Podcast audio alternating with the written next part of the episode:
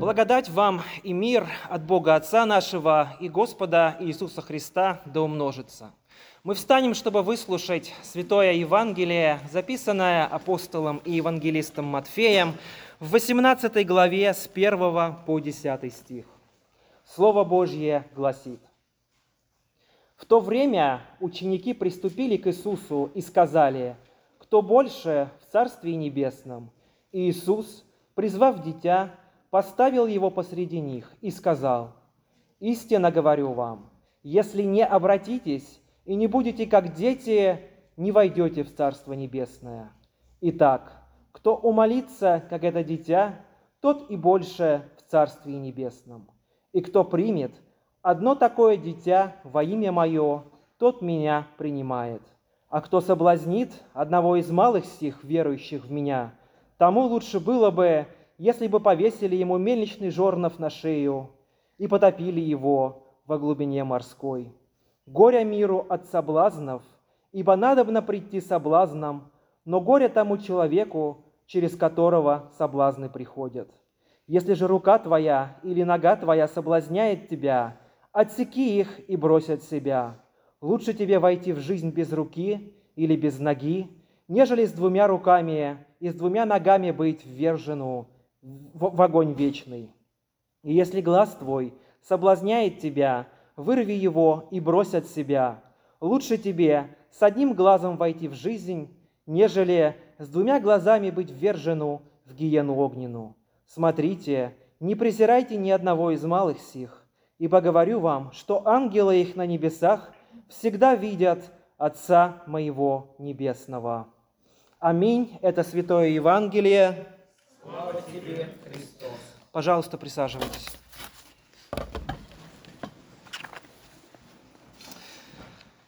Что представляет себе человек, когда слышит слово «ангел»?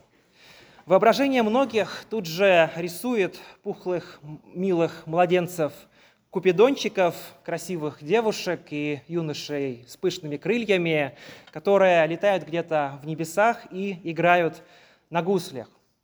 Ангелов воображают добрыми, милыми, почти волшебными существами, но что говорит нам об ангелах Священное Писание? Ангелы были созданы Богом в то время, пока Он творил мир. Их количество – миллиарды, и оно не уменьшается и не увеличивается. Ибо ангелы, как мы знаем, бессмертные, они не размножаются, Поэтому, возможно, сейчас я некоторых огорчу, но купидоны – это не дети ангелов, купидоны – это миф. Само слово «ангел» по-гречески «ангелос» по-древнееврейски «малах» означает «посланник».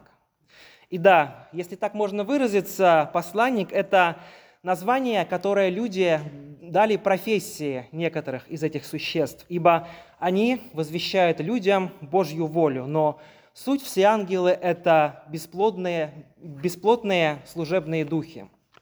Ангелы, скорее всего, были сотворены до сотворения Адама и Евы и сотворены добрыми. Однако впоследствии треть из них злоупотребила своей свободой и отпала от Бога.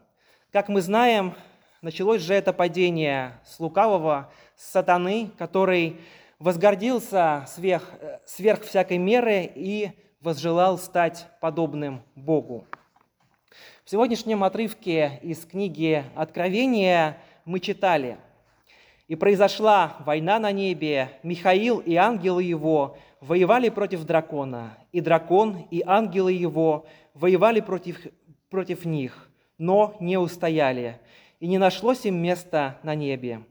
И низвержен был великий дракон, древний змей, называемый дьяволом и сатаной.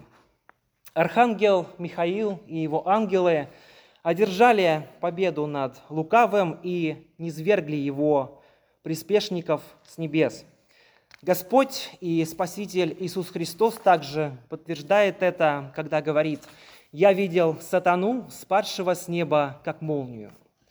Безусловно, духовный мир существует. В повседневной жизни мы, конечно, не видим ангелов, которые по велению Господа охраняют и оберегают нас, но с одним ангелом, тем самым падшим ангелом, мы, к сожалению, имеем дело каждый день.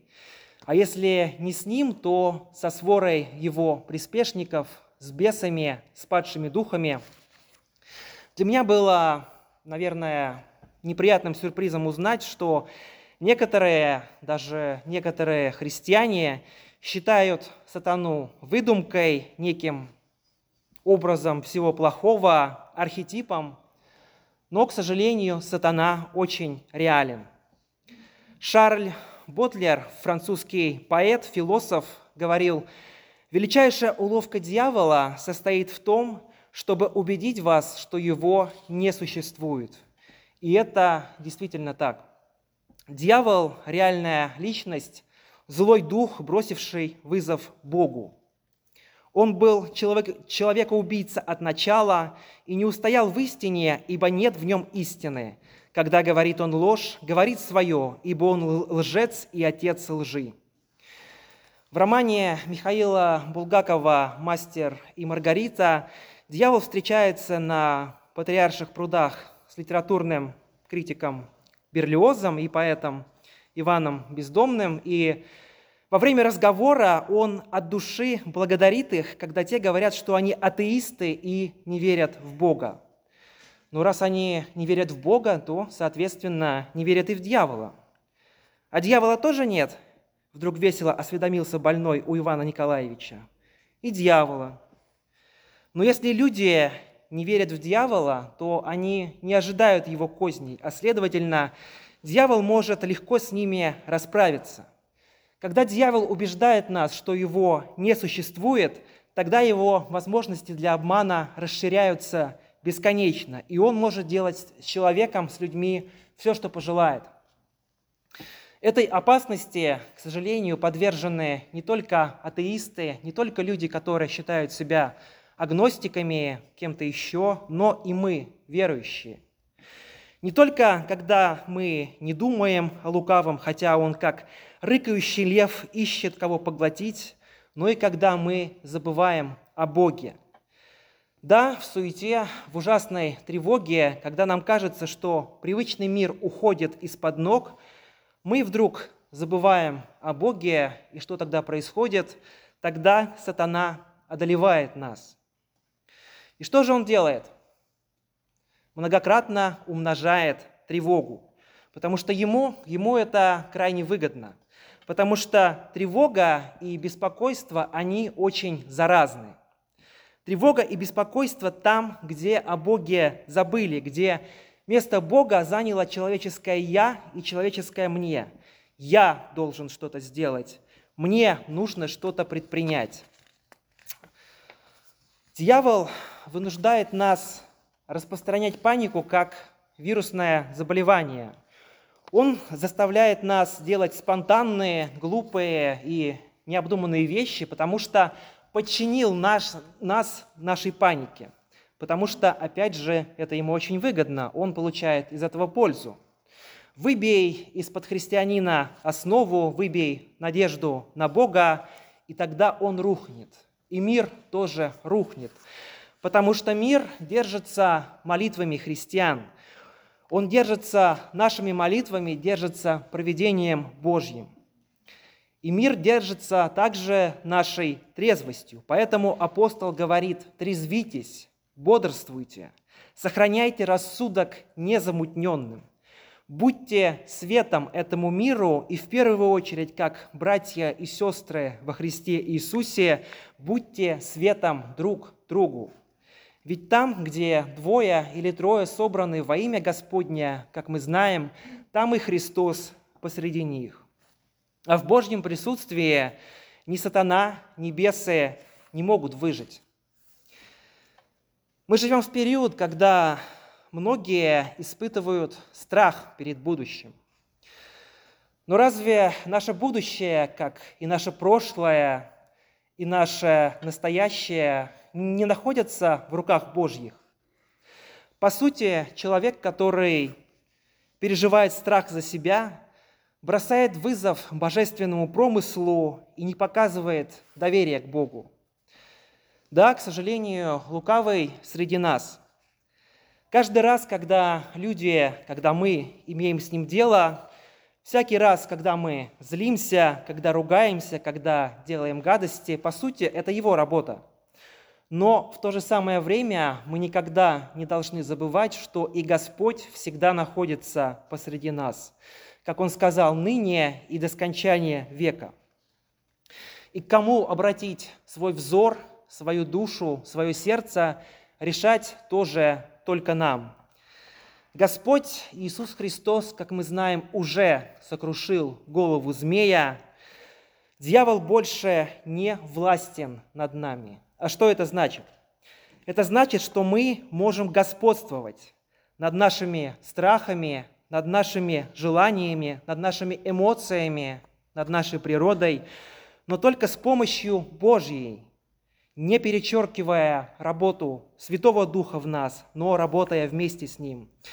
Дух Святой постоянно пытается достучаться до нас, обратить внимание на то, что Божье, а не на то, что человеческое, отвлечь внимание хотя бы на минуту от оскала дьявола и повернуть наши головы к Богу, к Иисусу Христу, который один есть наше самое твердое и самое прочное упование – Однако все дело в том, что мы можем господствовать, а можем мы не господствовать. Человек – это существо свободное, человек наделен свободой воли. И Бог, конечно же, никого не принуждает обратить свой взор к себе.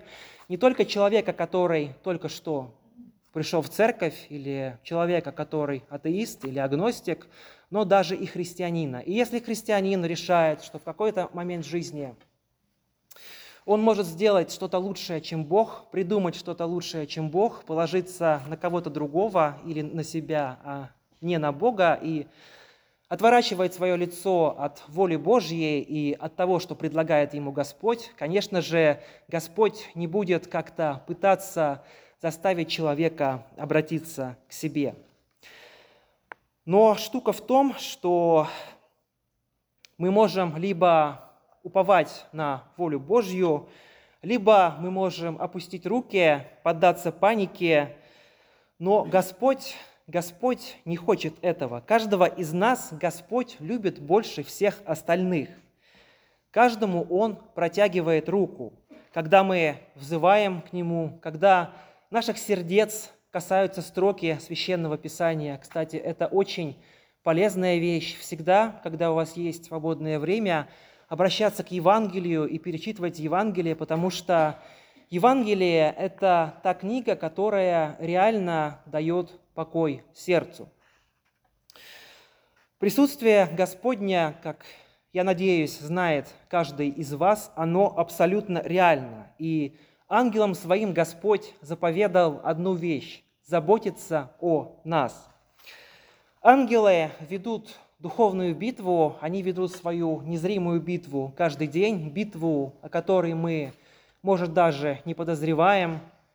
Но у нас есть лишь один посредник между нами и Богом. И ангелы, по сути дела, это слуги Бога, а наш посредник – Господь Иисус Христос, который царь и который всегда, каждый день и каждую минуту находится пред престолом Бога Отца и ходатайствует за каждого из нас. И, по сути дела, лишь нам решать, на каком фундаменте строить наш дом, на кого, на лукавого или на Бога возложить наше упование. Мы можем строить наш фундамент на каком-то страхе и неуверенности – либо мы можем строить наш фундамент на Господе Иисусе Христе и Его воле, который один есть абсолют и самое дорогое, что мы имеем. И что же делать церкви во времена неопределенности? Сплотиться вокруг креста. Потому что главный стержень любого христианина – это не богатство, не какой-то комфорт или политическая стабильность, а крест Христов – все от Него, им и к Нему. Сатана был низвержен с небес архангелом Михаилом и ангелами, и точно так же он должен быть низвержен с небес нашего сердца, ибо они есть престол Божий, и только ему позволено там находиться. Тогда наступит мир Божий в наших сердцах, в душах и умах. И сегодняшнее евангельское чтение, в котором Господь нам говорит, что нам следует уподобиться детям, оно на самом деле кажется никак не связано с тем, что я только что сказал. Но я вспомнил, что есть такая история. Одну маленькую девочку спросили, что ты будешь делать, если тебе будет страшно. Она сказала гениальную вещь, я спрячусь за Христа. Поэтому, если нам страшно, если нам хочется где-то спрятаться, есть только одно надежное укрытие. Это Господь Иисус Христос. И в одном из псалмов псалмопевец говорит, казалось бы, очень странную вещь и неразумную, что он хотел бы укрыться в шатре Господнем, в скинии Господней. Если мы вспомним, как выглядела эта скиния, мы поймем, что это никакая не крепость, не какое-то фортифицированное укрытие, но что такое скиния? Скиния в Ветхом Завете – это место особого присутствия Бога. И для нас, как всех христиан, сейчас, во времена Нового Завета, есть то единственное, что мы можем сделать и где мы можем укрыться. Первое – это церковь, потому что церковь – это единственное место в мире, где предлагают то, что больше нигде предложить не могут. Это Слово Божье, я сделаю акцент на Слове Божье, это не Слово человеческое, это воля Божья и таинство, через которое Господь Иисус Христос являет нам свою благодать. И поэтому, если вы не знаете, где найти покой, если вы не знаете, куда прийти, приходите в церковь, приходите к Господу, и Господь утешит вас. Также напоминаю, что у нас есть душепопечение с пастором Федором Тулыниным, которое проходит в четверг. К нему тоже можно прийти, к нему можно записаться, к нему можно поговорить. И давайте же в это время все вместе, единой общиной, как мы произносили апостольский, извиняюсь, никейский символ веры, давайте же в эти непростые времена едиными устами взывать Господу, и Господь Иисус Христос да поможет нам в этом. Давайте помолимся. Вечный, благостный Отче, милосердный Боже, не на гнев определивший нас, но чтобы мы, охраняемые Твоей благодатью, унаследовали блаженство, молим Тебя, Будь нам постоянным помощником и повели Твоим святым ангелам всегда пред лицем Твоим стоящим, беречь нас и хранить тело и душу от лукавства дьявола и злых духов, чтобы мы до конца пребывали в единении с Тобою, и все враги наши, видимые и невидимые, были посрамлены ради возлюбленного Сына Твоего, Иисуса Христа, Господа нашего и Спасителя. Аминь. И пусть мир Божий, который превыше всякого разумения, да соблюдет сердца наши и помышления наши во Христе Иисусе. Аминь.